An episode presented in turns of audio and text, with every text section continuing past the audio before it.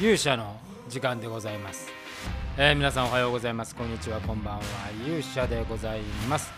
えー本日は3月7日日曜日で、えございます、えー今日はねちょっと曇り空でございましたけれどもなんか肌寒くはありましたね。まあ、ただあのなんか真冬の寒さに比べるとやはり春らしい感じが漂ってえまいりました、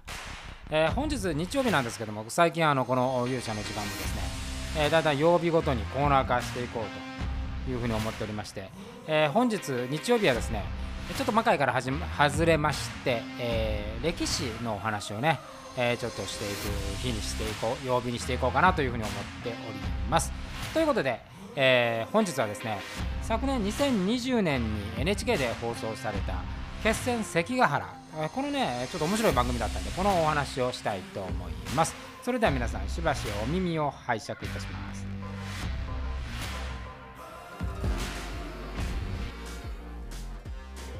えーということでございまして、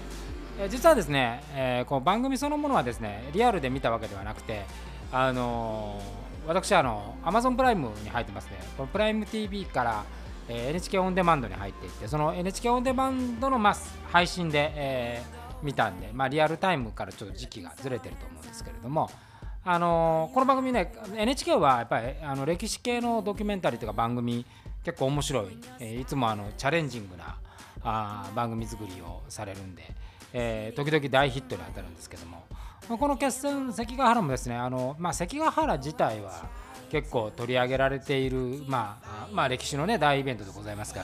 らあ取り上げられてるんですけども今回ちょっと面白かったのはですねあのレーザーレーザー光線を使ってこう地質学を調べて、えーそこでその当時のその関ヶ原のまあ陣立てですよねこうまあ穴を掘ったり当時はまああの戦争っていうのはね半ば土木戦争土木工事でもありましたから、そのこう策を立てたりその山城を作ったりという、ま、そこからですね関ヶ原が実際どういうふうに動いたかっていうことをまあ推測していくっていう番組で、まあ、これとっても面白かったですね。赤外線を使って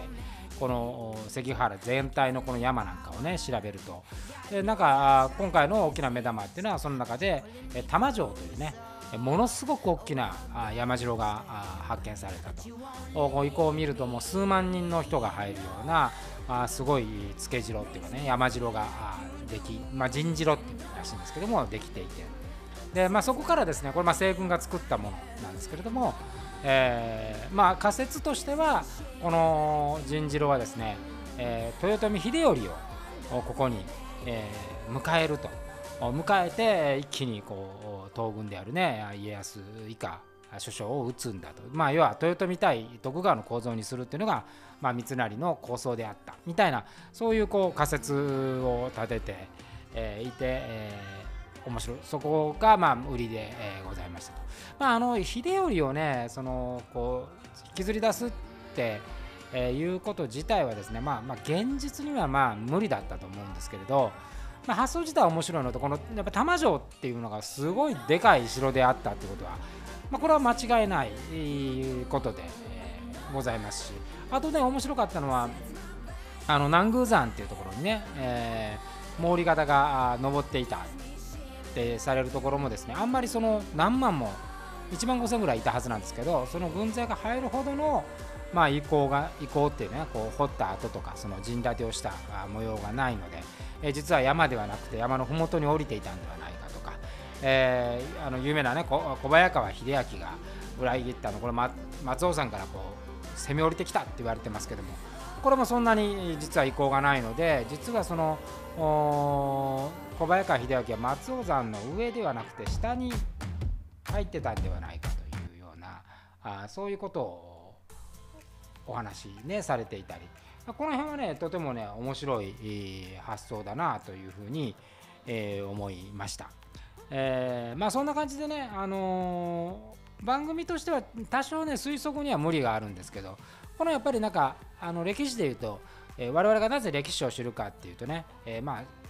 ほとんどはその資料なんですよ。文字で書かれた資料でございますから、まあ、この文字で書かれたものは当然書いた人の試験も入ればあ当然勝った側はね都合がよく書いて、えー負けた側の資料なんか残らないんで、えー結局それは本当に公正なものかなんていうのは分からないんですけれども。この移行というね、まあ、その赤外線でこう地質を調べてこう掘った穴とかそういうことが分かるということになればこれはちょっとあの発想がね違うっていうかね面白い